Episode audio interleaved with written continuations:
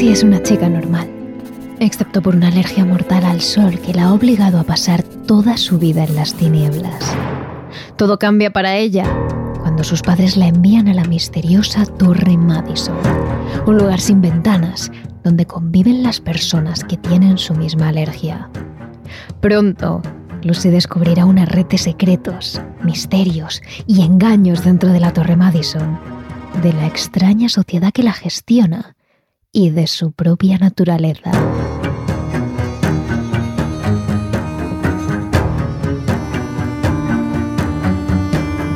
Este es el argumento de Sueños en la Oscuridad, escrito por Sergio Plaza Vallejo, un autor español especializado en la fantasía épica. Este libro ya está disponible en Storytel y está interpretado por la maravillosa voz de Óscar Chamorro.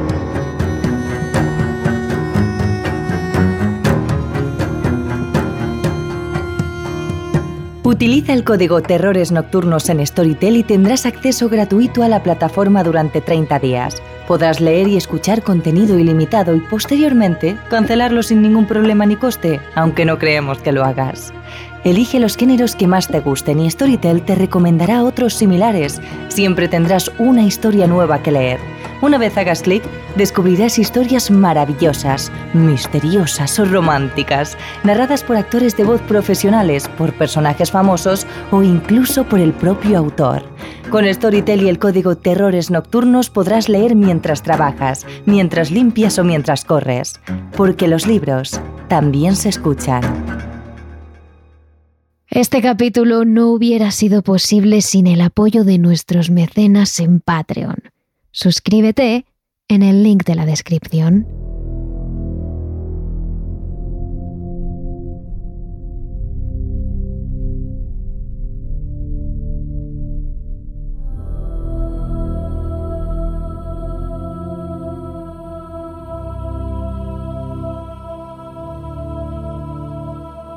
El conde Drácula pudo haber existido de verdad, bajo el nombre de Vlad el Empalador un hombre de mucho poder, con mucha maldad y gran sed de sangre.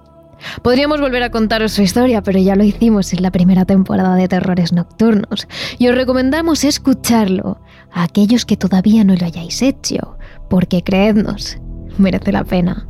Hoy seguimos esa misma línea, hablando de vampiros de carne y hueso, pero en esta ocasión la protagonista es una mujer, una condesa, una persona de la alta aristocracia que se dedicó a asesinar y torturar personas para saciar su placer, disfrutar viendo sufrir a los demás. E incluso hay quienes dicen que utilizaba su sangre para conseguir la juventud eterna. Pero no adelantemos acontecimientos y empecemos desde el principio. Hoy os hablamos de Elizabeth Bathory. Terrores nocturnos con Emma Entrena y Silvia Ortiz. A mediados del siglo XVI, Hungría estaba sumida en una etapa oscura, llena de caos, de guerra y de sangre. Los turcos amenazaban el terreno y las fuerzas húngaras se dejaban la vida defendiendo sus fronteras. En 1560, año en el que nació la protagonista de nuestra historia, Fernando I de Habsburgo reinaba en Hungría estaba en su última etapa. Apenas cuatro años más tarde falleció y fue su hijo Maximiliano II de Habsburgo el que le sucedió en el trono.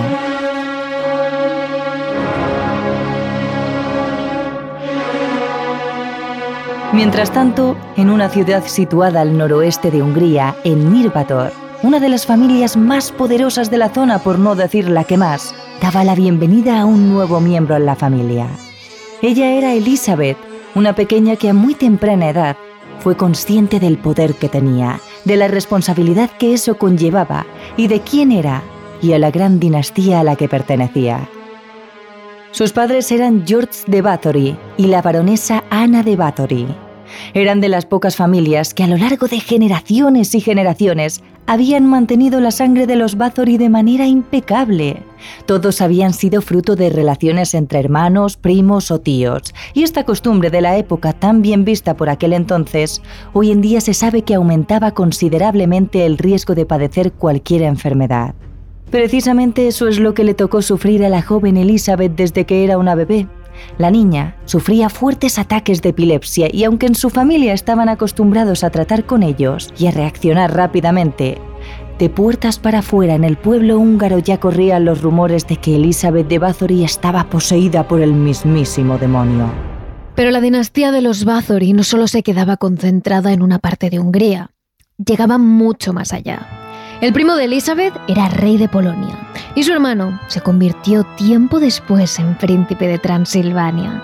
Los padres de la pequeña comenzaron a organizar la vida de su hija desde que ésta tenía apenas 10 años, cuando era tan solo una cría. La niña había pillado más de una vez a sus padres reunidos en el gran despacho, debatiendo cuál sería el mejor esposo para ella. Así fue como con tan solo 11 años después de una de sus clases particulares, los padres anunciaron a su hija que estaba prometida. ¿Con quién? Con un tal Ferenek Nadasti, de 16 años, un futuro conde con el que compartiría el resto de sus días. La niña no reaccionó. Sabía que el haber nacido en la familia Bathory le daba mucho poder, pero también le quitaba todos sus derechos. No podía elegir no podía hacer nada fuera de las normas. Por no poder, no pudo ni disfrutar de su infancia. Así que con tan solo 14 años, Bathory tuvo que vestirse de novia y casarse con Nadasti, que por aquel entonces tenía 20, en una gran boda que se celebró por todo lo alto y con más de 4.000 invitados.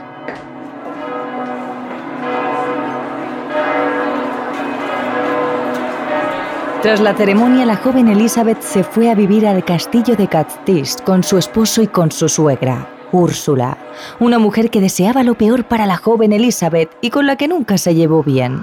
La fortaleza estaba ubicada en lo alto de un cerro, rodeado de frondosos árboles en Eslovaquia. Era uno de los castillos más impresionantes de la zona de por aquel entonces, pero de hoy solo quedan ya sus ruinas.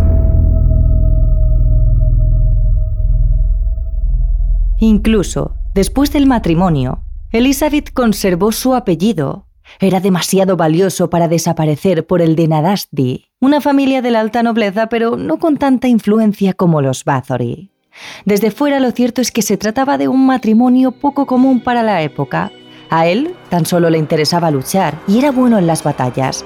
De hecho, con el tiempo recibió el nombre de El Caballero Negro, por la forma tan sádica de combatir contra sus enemigos. Pero en lo que a estudiar respecta, se decía que era casi analfabeto.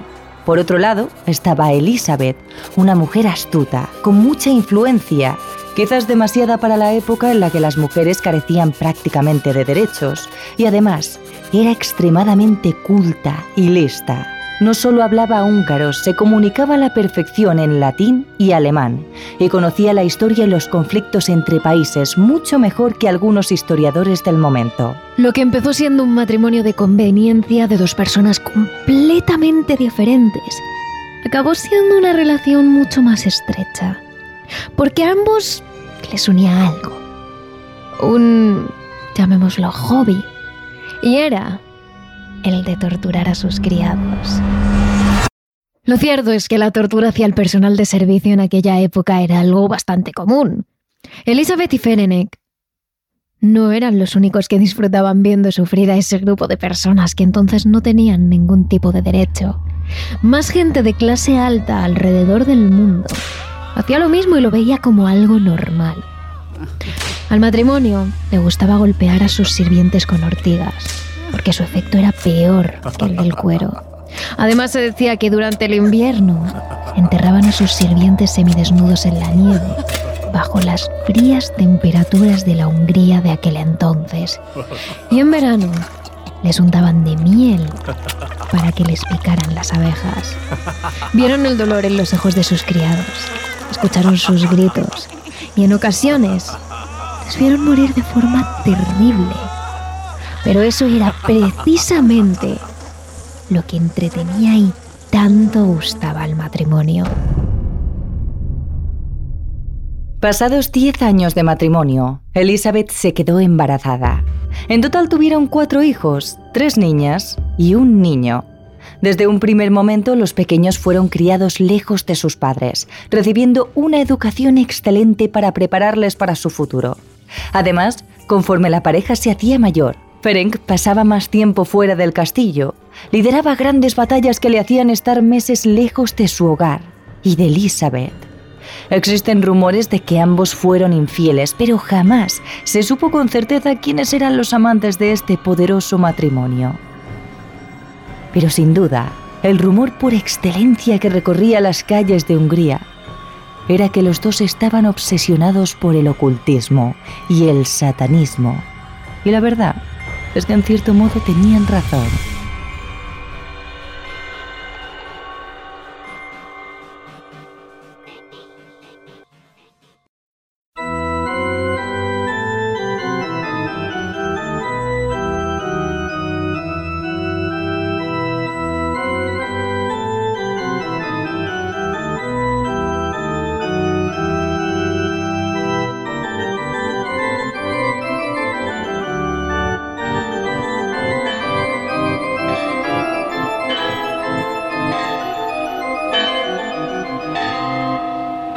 1604, Ferenc falleció en el frente. La noticia entristeció tanto a Elizabeth que su único consuelo era pensar que su marido había muerto haciendo lo que más le gustaba, luchar y sobre todo, matar. Las semanas siguientes la condesa de Bathory pasó unos días aislada en sus aposentos. No quería hablar con nadie ni levantarse de la cama. No tenía ganas de nada. Es a partir de aquí cuando la historia de Elizabeth comienza a oscurecerse. No se sabe si por la enfermedad que padecía desde nacimiento, la epilepsia, o por las amistades tan relacionadas con el satanismo que había empezado a tener, o incluso por la propia locura. La crueldad de Bathory se multiplicó con creces. Se cuenta que una mañana mientras una criada suya peinaba su larga cabellera, un pequeño enredo hizo que la expresión seria y habitual de Elizabeth se tornara en una mueca de dolor. Casi al instante, la mujer se giró y dio un tortazo a la criada, tan fuerte que hizo que gran cantidad de sangre saliera de la nariz de la joven. A partir de aquí existen varias versiones.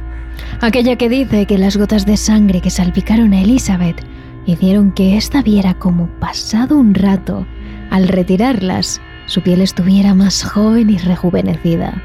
A partir de aquí, la condesa decidió empezar a matar y a extraer la sangre de jóvenes criadas y sirvientes para untar esta por todo su cuerpo y mantener una piel radiante y joven.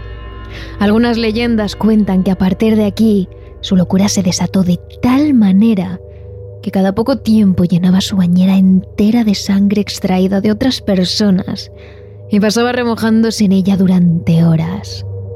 La otra versión cuenta que después de golpear a su criada, un escalofrío recorrió todo su cuerpo, un tote de placer que le hizo recordar aquellos tiempos con su esposo en el que ambos torturaban a sus criados y disfrutaban. Fue entonces cuando retomó este tipo de prácticas, muchas veces acompañada de sus nuevos amigos, que algunos conocidos tachaban de brujos o de gente relacionada con el satanismo. Es así como empezaron las desapariciones en masa. Eran criados y no importaban para la sociedad, pero hasta los propios ciudadanos de Hungría empezaron a darse cuenta de estas desapariciones.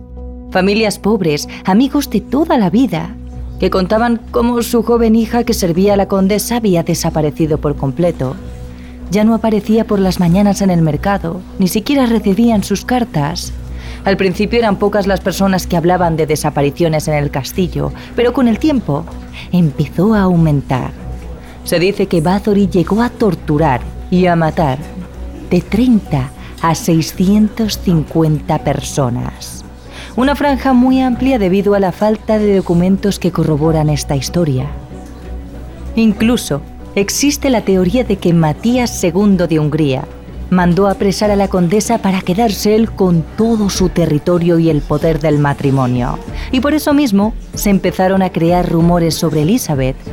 Pero lo más leído es sin duda lo primero. La sed de sangre que tenía esta mujer y lo que disfrutaba acabando con la vida de las personas su locura llegó hasta tal punto que pasó de divertirse con los criados a invitar a jóvenes nobles procedentes de terrenos lejanos.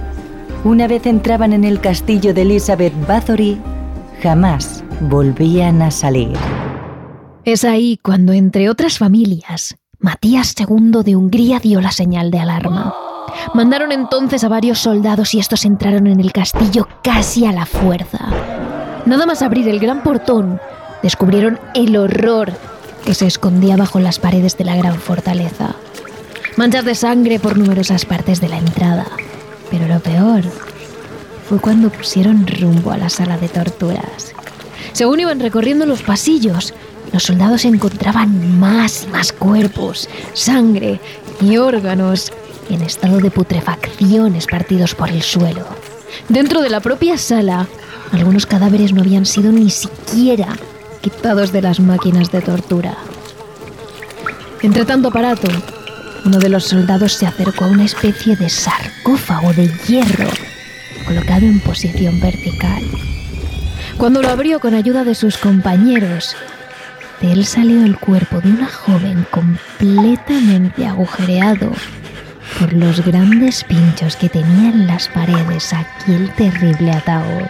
No les hizo falta ver más para darse cuenta del nivel de locura que había alcanzado la condesa e inmediatamente acudieron a Matías II de Hungría para contarle a él y el resto de familias nobles el horror de Elizabeth Bathory y todo lo que escondía en su castillo.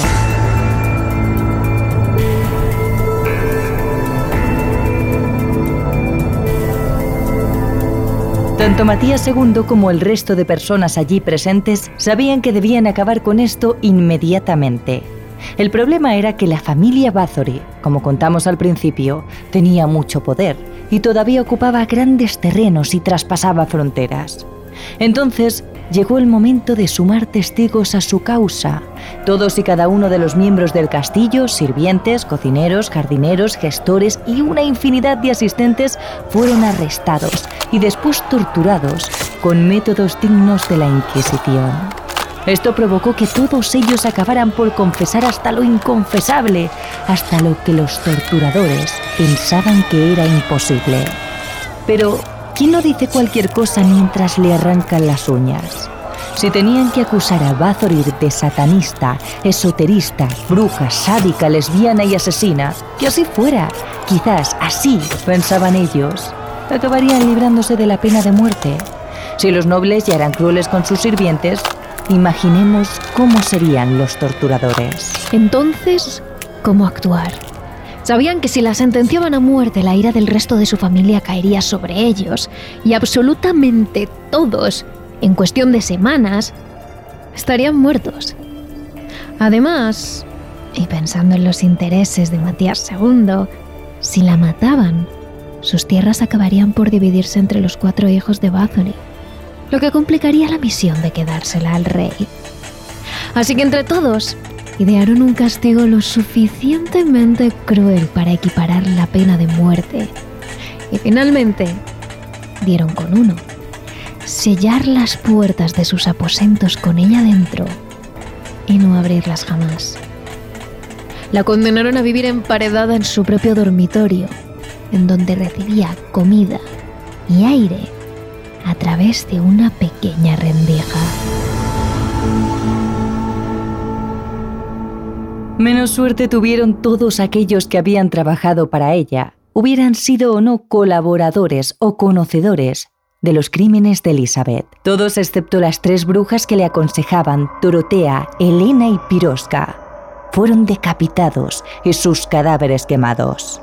A las tres viejas brujas, Dorotea, Elena y Piroska, ya arrugadas, envueltas en sus túnicas, aunque aún fuertes, les arrancaron los dedos con tenazas al rojo vivo por textualmente haberlos empapado en sangre de cristianos. Y finalmente las quemaron vivas. Una burguesa de la zona acusada de cooperación también fue ejecutada. La única que consiguió salvar el pellejo fue Katrina, que con 14 años era la más joven de las ayudantes de Elizabeth y consiguió librarse de la pena por petición expresa de una superviviente, aunque recibió 100 latigazos en el cuerpo. Esa fue la pena más piadosa.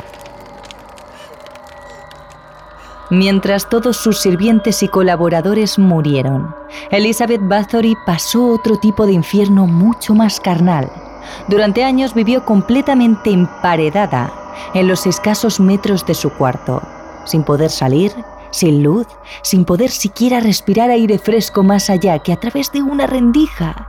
Lo cierto es que su existencia durante años fue miserable y vivió en unas condiciones horribles hasta que tres años después falleció en el 1614.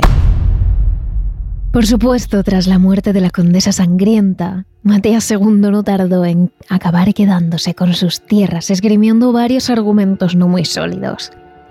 El caso es que al final consiguió incluso expulsar a los hijos de Elizabeth de Hungría, acusándolos, de nuevo con argumentos muy vanos, de traición. Al final les torturó, como ya hemos visto que era costumbre, y acabó desterrándolos a Polonia.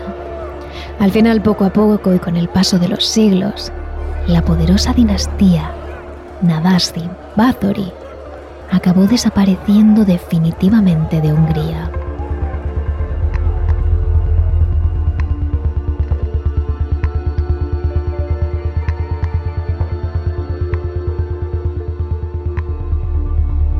Desde entonces, la leyenda de Elizabeth Bathory, la condesa sangrienta, comenzó a extenderse por todo el este de Europa, tanto como lo hizo la de Vlad el Emperador.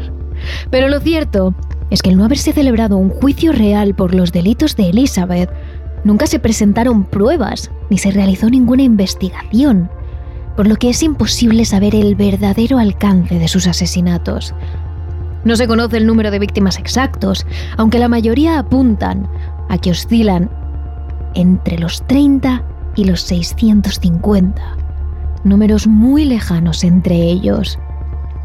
Tampoco se llegó a saber si las torturas a las jóvenes de las que tanto se hablaban fueron reales. El primer relato sobre los hechos llegó de hecho más de un siglo después de la muerte de Bathory, de la mano del jesuita Laszlo Turokci que sentó las bases de la historia que hoy conocemos. Según el monje, la condesa traía jóvenes campesinas al castillo con la promesa de un trabajo y después se acostaba con ellas. Las torturaba de las maneras más creativas, ordenaba a sus siervos que vaciasen su sangre en cubos y se bañaba en ella para permanecer siempre joven. Una historia tan escandalosa no pudo más que hacer las delicias de todos los europeos que comenzaron a repetir el mito una y otra vez.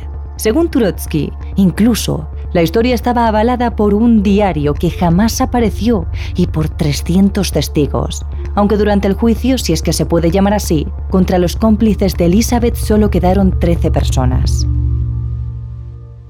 Pero volviendo a Bathory y a sus asesinatos, si estos fueron reales, ¿qué le pudo llevar a la condesa a realizarlos? A partir de aquí hay varias teorías.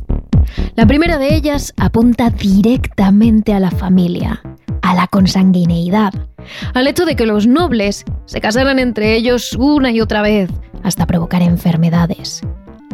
En la rama de uno de los ascendentes de la condesa, la de los Exed, tenía una cierta predisposición a la locura. Los comportamientos extraños, las manías, las peculiaridades y la violencia eran algunos de los rasgos familiares de esta rama. Podemos nombrar, por ejemplo, habla del empalador, del que ya hablamos en otro capítulo, pero también un tío de Elizabeth, Itzvan, que estaba tan loco que confundía las estaciones y en pleno verano hacía que le llevaran en trineo por avenidas cubiertas de arena blanca para simular nieve. Es posible, dicen algunas teorías también, que precisamente por esta consanguinidad Elizabeth acabara padeciendo epilepsia. ¿Y cómo se intentaba curar la epilepsia ya por la Edad Media, en la época en la que la medicina era apenas existente? Pues la terapia experimental por aquel entonces era nada más y nada menos que la ingesta de sangre. Y dicen estas teorías que quizás por ese tratamiento experimental se le acabara relacionando con esta ingesta. O que por eso Bathory comenzó con sus asesinatos. Otros, como no, relacionan todos estos asesinatos con la brujería y el esoterismo. Dicen que fue una de sus tías, de nuevo tenemos aquí a la familia Bathory, la que la inició en todo el misticismo, una mujer bisexual que introdujo a Elizabeth en los rituales, el satanismo, las pociones, los hechizos para encontrar la belleza eterna. Después sería la propia Bathory la que se apoyaría en sus tres brujas consejeras para practicar los conjuros y ritos que le enseñó su tía. Además, esta mujer no solo la inició en el satanismo y la brujería, sino que también abusó de ella desde que era pequeña, por lo que la introdujo en la sexualidad, las relaciones homosexuales y el sadismo. Y por estos derroteros transcurre la siguiente teoría. Hay quienes dicen que Elizabeth Bathory era poco más que una sádica, la condesa encontraba placer en torturar a las jóvenes, abusar de las mujeres y hacer juegos con su sangre antes de mantener relaciones sexuales con ellas. Es decir, que era poco más que una predecesora del marqués de Sade. Esas son algunas de las teorías que explicarían por qué la condesa sangrienta acabó matando y torturando a decenas o centenares de jóvenes, convirtiéndose en una de las asesinas en serie más prolíficas de la historia, sino la que más.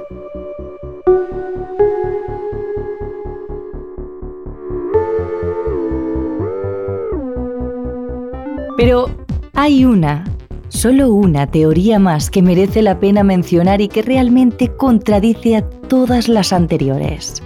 La primera pregunta que nos hace esta teoría es, ¿realmente era tan sanguinaria Elizabeth Bathory?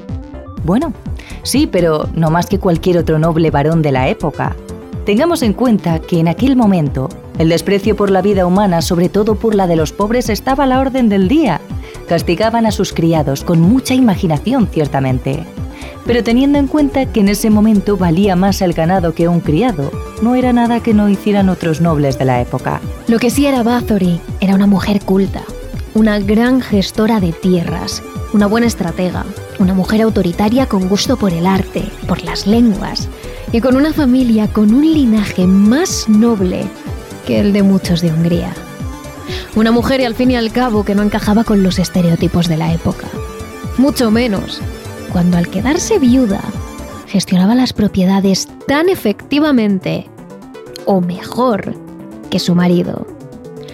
Eran muchos entonces lo que esperaban verla caer, y una historia que contuviese satanismo, ocultismo, sangre, lesbianismo y asesinatos de jóvenes campesinas y nobles, una historia de depravación y degradación humana, era perfecta para estos fines. Aunque no fuera más que un bulo. ¿Era Elizabeth Bathory una mujer despiadada y una asesina con sed de sangre? ¿O una mujer demasiado independiente para la época, a la que convenía aparcar con el bulo de que se bañaba en la sangre de jóvenes cristianas.